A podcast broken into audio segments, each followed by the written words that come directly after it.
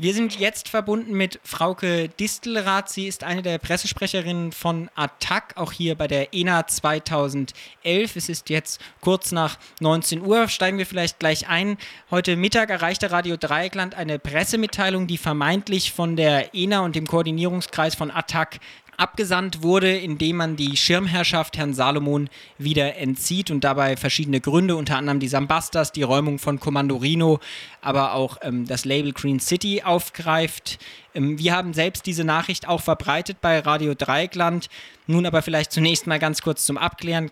Diese Nachricht stammte nicht von euch oder doch? Nein, diese Pressemitteilung war eine Fälschung oder ist eine Fälschung. Die stammte nicht von uns, nicht von Attac.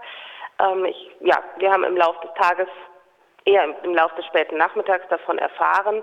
Ähm, da war sie aber schon in die Welt gesetzt und sind jetzt damit beschäftigt, das zu korrigieren.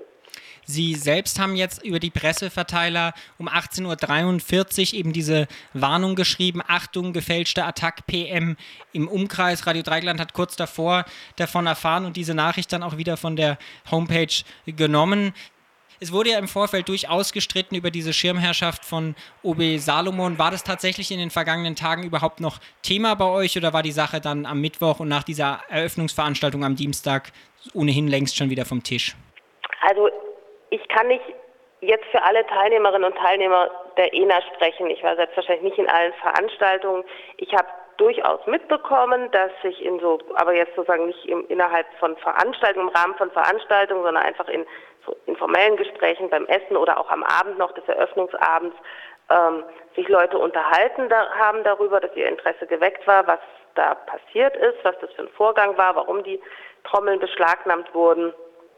Also meines Wissens war es jetzt sozusagen kein offizielles Thema mehr. In der Richtigstellung, auf die ich schon angespielt hatte, die du um 18.43 Uhr rumgeschickt hattest, schließt ihr euch aber trotzdem einer Forderung nach der Herausgabe der Trommeln an. Würdest du dazu vielleicht kurz noch was sagen können?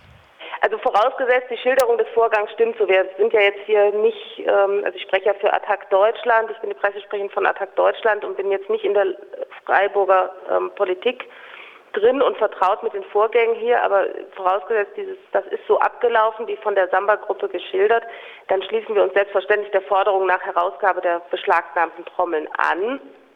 Ja, also ähm, wir sehen darin eine unakzeptable Beschneidung der Demonstrationsfreiheit. Das ist klar, das geht nicht und die Trommeln sollen zurück zur Gruppe Sambasta.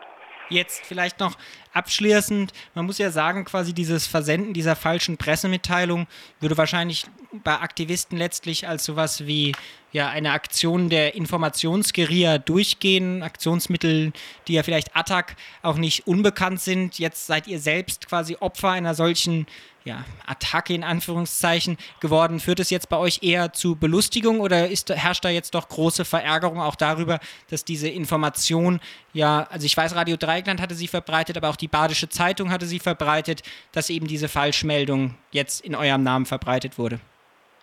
Nein, wir sind nicht verärgert. Ähm, äh, wir fühlen uns auch nicht als Opfer. Also ähm, genau, also wir haben auch schon öfter das Mittel der Kommunikationsgeräte genutzt und ähm, mir hat es jetzt viel Arbeit eingebracht, das alles wieder einzuholen. Ähm, aber klar, es ist eher Belustigung und sag mal Hut ab davor, da hat sich jemand wirklich Mühe gegeben. Rein professionell würde ich sagen, zwei Seiten Pressemitteilung ist ein starkes Stück. Ich würde mich auf eine Seite beschränken, so als kleiner Tipp, aber ansonsten ähm, klar, ist ein legitimes Mittel, um Aufmerksamkeit zu erzeugen. Das sagt Frauke Distelrath. Sie ist Pressesprecherin von ATTAC bei der diesjährigen ENA 2011, die in Freiburg stattfindet, zu einer Pressemitteilung, die im Namen der ENA versandt wurde, allerdings nicht von euch stammt. Vielen Dank für diese aktuelle Stellungnahme dazu.